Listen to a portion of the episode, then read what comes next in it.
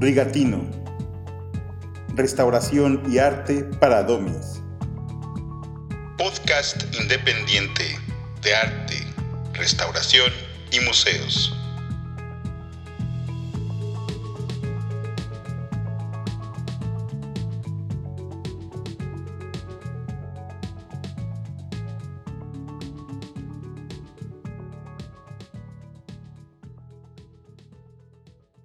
Falsificaciones de obras de arte.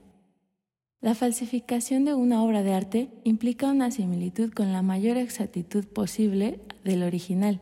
No se compara con una copia o reproducción, ya que estas falsificaciones se realizan con la intención de engañar, hacerlas pasar por el original y finalmente poder comercializar con ellas.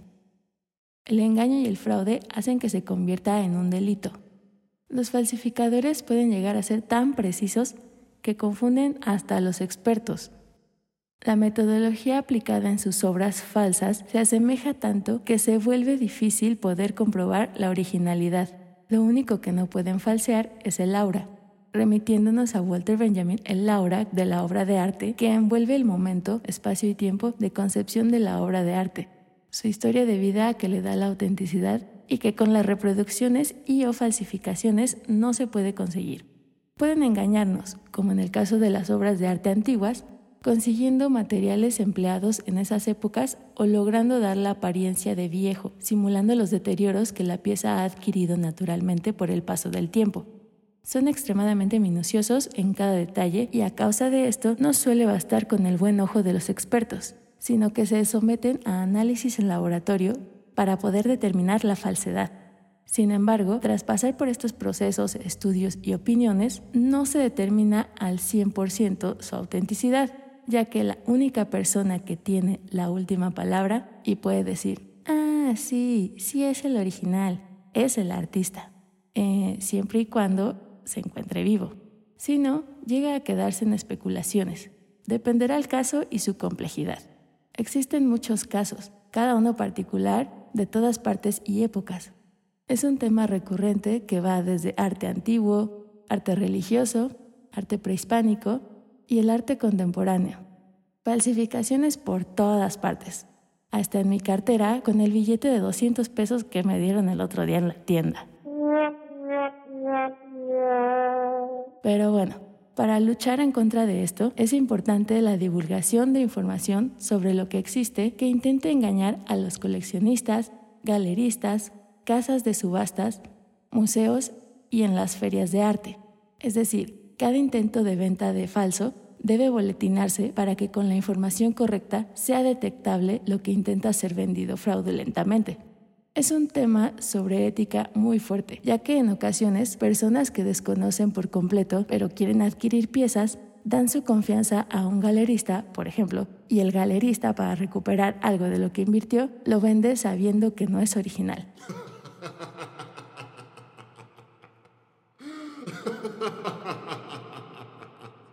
Por esto, para cualquiera que esté a punto de adquirir una obra de arte, es fundamental conocer su historia, origen, últimos dueños, cómo llegó hasta quien está comercializándola, y si no hay historia y ese rastreo, es el primer foco de atención con el que se hace dudosa y riesgosa la compra de una pieza que no tenga estos antecedentes. Actualmente, algunos artistas ya han optado por colocar su huella digital, autentificando sus piezas y otros hasta se manejan como marca registrada, legitimando y dificultando la mala acción de los falsificadores. De esta forma, se cuida el artista, a las instituciones y los compradores para las futuras circulaciones de las obras. Hay otras formas en las que se relacionan las falsificaciones. Para tocar el tema de la restauración, existen criterios que delimitan las intervenciones en la obra de arte, ya que el exceso de intervenciones sobre la obra puede resultar una falsificación, debido a la falta de respeto por los materiales originales y el paso del tiempo que ha transcurrido en la obra. La sustitución y o eliminación de estos materiales originales se comprende como falso histórico.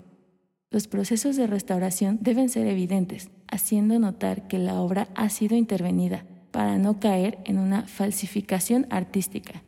Si no es notorio, podría parecer que es intervención del artista y por eso adquiere esta clasificación de falsificación. He ahí la importancia de los reportes de intervención elaborados por el restaurador para su registro, manteniendo la integridad y respeto hacia la obra. A ver, ¿y entonces ustedes qué opinan? ¿Es una falta de respeto para el artista que alguien más falsifique su obra? ¿O creen que el artista pueda sentirse halagado porque si falsifican su obra para venderla es porque es importante en el mercado del arte? Con información de la copia y la clonación para la conservación de la memoria histórica del autor, Tarcisio Pastrana, y el conversatorio desde plataformas virtuales, ¿qué puede hacer el artista frente a la falsificación de arte? Entre el artista Gabriel de la Mora y la periodista Sonia Sierra en el marco de la exposición Originalmente Falso en el Museo Nacional de Arte.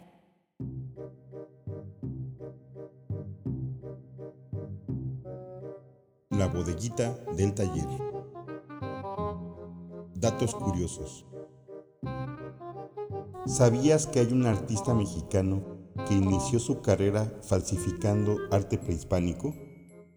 Se trata de Brígido Lara, ceramista veracruzano nacido hacia 1940 en Tlalixcoyan.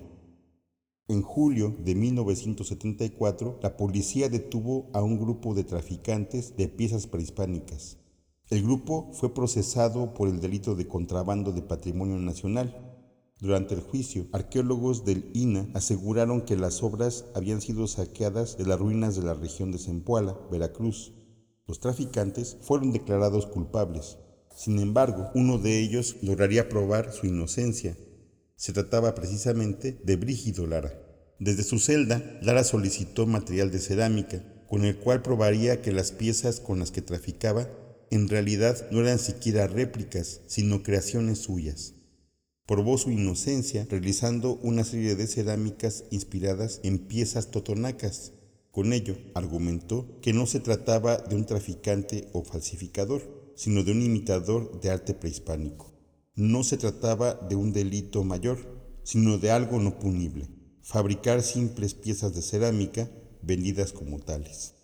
El valor o la interpretación que otros le diesen así como su posible comercio posterior, no eran su responsabilidad. Para que Brígido Lara obtuviera su libertad, las piezas fueron llevadas especialistas de Lina. Los especialistas que ignoraban su origen concluyeron que las piezas eran auténticas. El fallo de los especialistas de Lina probó la inocencia de Lara, quien salió de la cárcel en 1975. Su trabajo superaba para ese entonces las 40.000 piezas y estaba distribuido por los museos y colecciones privadas más importantes del mundo. Durante 20 años, Brígido Lara había estado realizando piezas inspirándose en distintas culturas prehispánicas. Sin embargo, su especialidad era la cultura totonaca. Posteriormente, fue contratado por el Museo de Antropología de Jalapa, donde se dedicó a la restauración de piezas prehispánicas y a la detección de falsificaciones. Este último oficio provocó no pocos dolores de cabeza a coleccionistas y autoridades. Por ejemplo, en los años 80, Agustín Acosta Lagunes, gobernador en turno del estado de Veracruz, gastó una suma millonaria para comprar y repatriar numerosos objetos prehispánicos para el Museo de Antropología de Jalapa. Cuando regresó de las compras realizadas en Sotheby's, Lara le dijo que no, que él había hecho esas piezas de cerámica las piezas de Brígido Lara se exponen en grandes museos como el Metropolitan Museum of New York, el Dallas Museum of Art y otras colecciones en Francia, España, Alemania, Austria y Bélgica. La bodeguita del taller. Datos curiosos. Con información de México desconocido y tiempoax.com.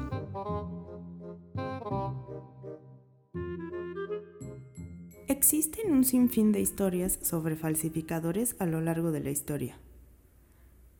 Han van Almir de Hory, Sean Greenhall. Pero el caso que estoy por relatar es muy peculiar, ya que trata de un estafador que aún vive y que nunca ha pisado la cárcel. Mark Landy ha sido llamado uno de los falsificadores de arte más prolíficos de la historia de los Estados Unidos. Su impresionante repertorio pictórico abarca 30 años, cubriendo una amplia gama de estilos y periodos de pintura que incluyen íconos del siglo XV hasta Picasso incluso Walt Disney. Y si bien sus copias podrían alcanzar sumas impresionantes en el mercado del arte, Landis no lo hace por dinero, haciéndose pasar por un donante filantrópico, un afligido albacea de un familiar, y más recientemente, como un sacerdote jesuita, Landis ha regalado cientos de obras a lo largo de los años a una asombrosa lista de museos y galerías por todo Estados Unidos. Pero después de engañar a Matthew Lininger, el administrador del Museo de Oklahoma y el encargado de examinar el ingreso de las obras de arte, él desenmaraña esta farsa y se propone exponer sus aventuras filantrópicas al mundo del arte y Landis debe enfrentarse a su propio legado y a un coro de profesionales de los museos y las galerías que claman para que se detenga. Pero ¿cómo fue que Mark llegó a tanto? ¿Cuál es la raíz de su actuar? Acompáñenme a escuchar esta triste historia.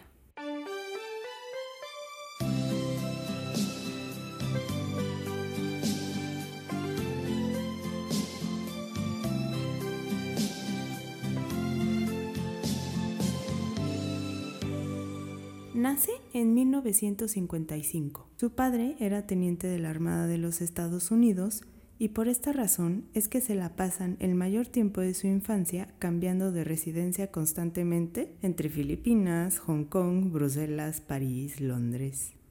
Durante su adolescencia, muere su padre de un cáncer sumamente agresivo y este episodio lo lleva a sufrir un colapso nervioso.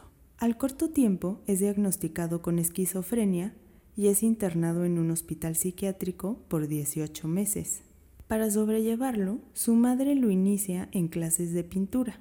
Esta terapia artística a la que se somete revela su enorme talento para copiar y reproducir falsificaciones a un ritmo extraordinario y con un impresionante grado de fidelidad.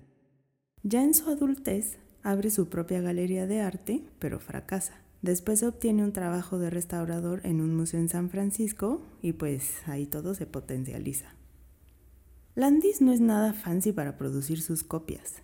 Compra todos sus materiales de arte en Hobby Lobby, Walmart, Woolworth y realiza una falsificación en una hora o máximo dos. Si no logra terminar algo para cuando finaliza una película en televisión, se da por vencido. No es nada paciente. Y pues básicamente no lo han encarcelado porque todas las obras las ha donado y no ha sacado ni un centavo de ellas así que al tratarse de un regalo, no hay crimen alguno por el cual se le pueda acusar. Si te interesa más el caso, echa un vistazo al documental Art and Craft en la plataforma de Vimeo por 4 dólares. Y ya para terminar con las recomendaciones, en Netflix está el documental Made You Look, una historia real sobre arte falsificado.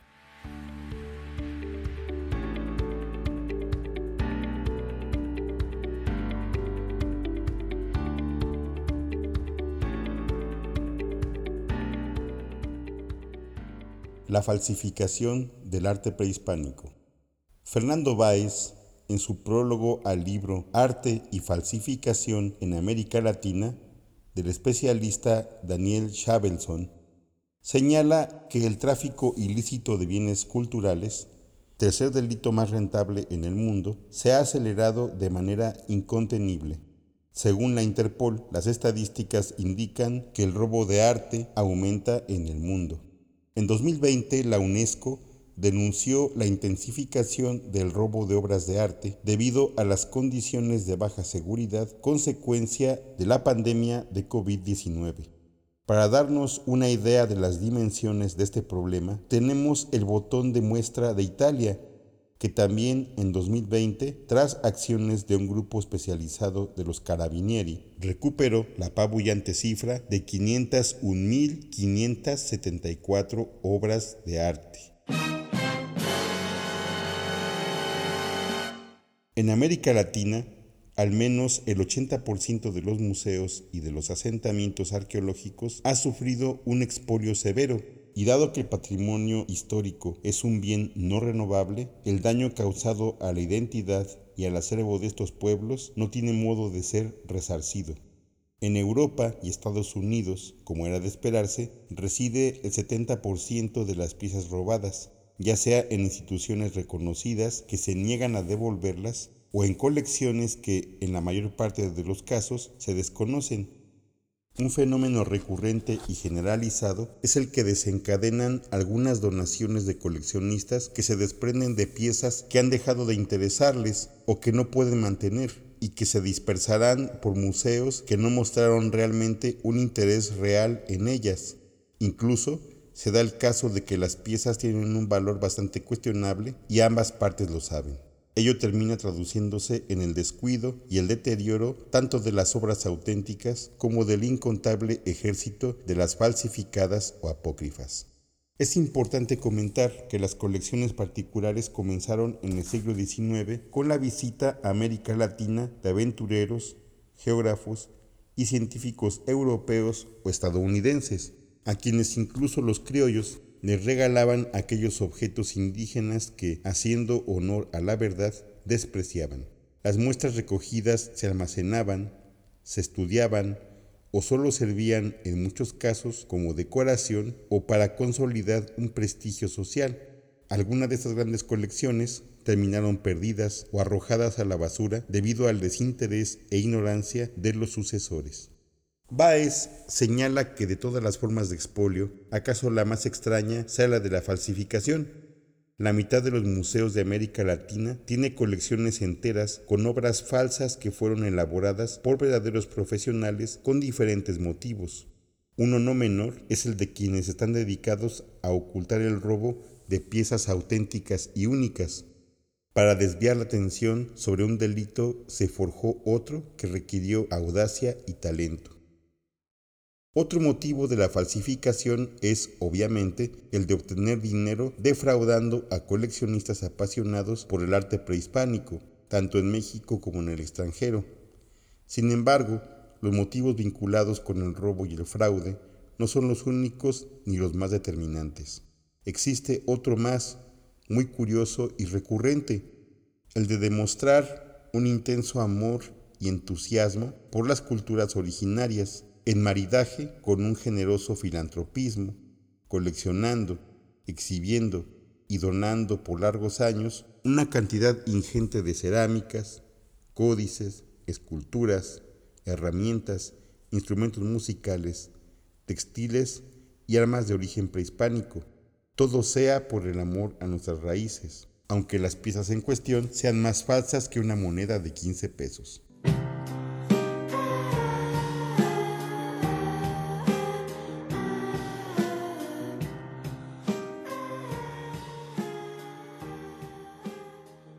Según el ya mencionado especialista Daniel Shabelson, el tema de las falsificaciones de objetos arqueológicos en México tiene una larga historia y mucho se ha publicado, pero poco se ha aclarado. Un gran avance fue cuando se pudo comenzar a entender el fenómeno ya no solamente como un tema policial, de engaño con espíritu de ganar dinero, sino como un tema cultural mucho más complejo. El ya señalado entusiasmo de los coleccionistas es uno de los rasgos de dicho tema cultural. El apasionamiento sobre nuestro pasado prehispánico nos lleva a admirarlo, presumirlo y atesorarlo, incluso cuando es una falsificación. Como bien dice Baez, Shavelson descubrió que su investigación lo llevaría a entender el núcleo de una escandalosa realidad.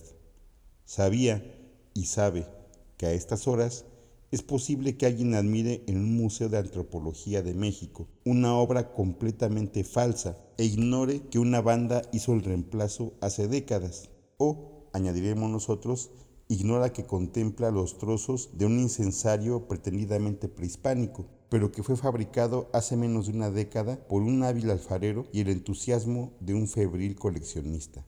Acertadamente señala Baez que tras leer a Shavelson es difícil que uno pueda volver a visitar un museo latinoamericano sin escepticismo, sin el vago pensamiento de que muchos pueblos han definido su identidad a base de símbolos falsos, con lo que muchos crearon en su momento vínculos de pertenencia e imaginación. Ante el gran saqueo sufrido desde la conquista hasta la globalización, ante la ausencia de miles de obras de arte que fueron exterminadas, la fantasía colectiva acometió la tarea de legitimar verdades artísticas a partir de fraudes ingeniosos. No es imposible, por tanto, que no pocas veces seamos admiradores de una estafa cultural en nuestras propias comunidades. Cabe señalar que especializarse en esta rama tampoco asegura estar a salvo de los fraudes. No son pocas las eminencias que se han visto víctimas de los falsarios, ya sean benévolos o malévolos. Así que solo nos queda admirar y disfrutar el arte prehispánico, pero sin abandonar una sana actitud escéptica con información del libro Arte y Falsificación en América Latina del especialista Daniel Shavelson, la Deutsche Welle y telesur.net. Rigatinos somos Fátima Bautista López, Isabel Dupont Piñuela, José María Cabrera.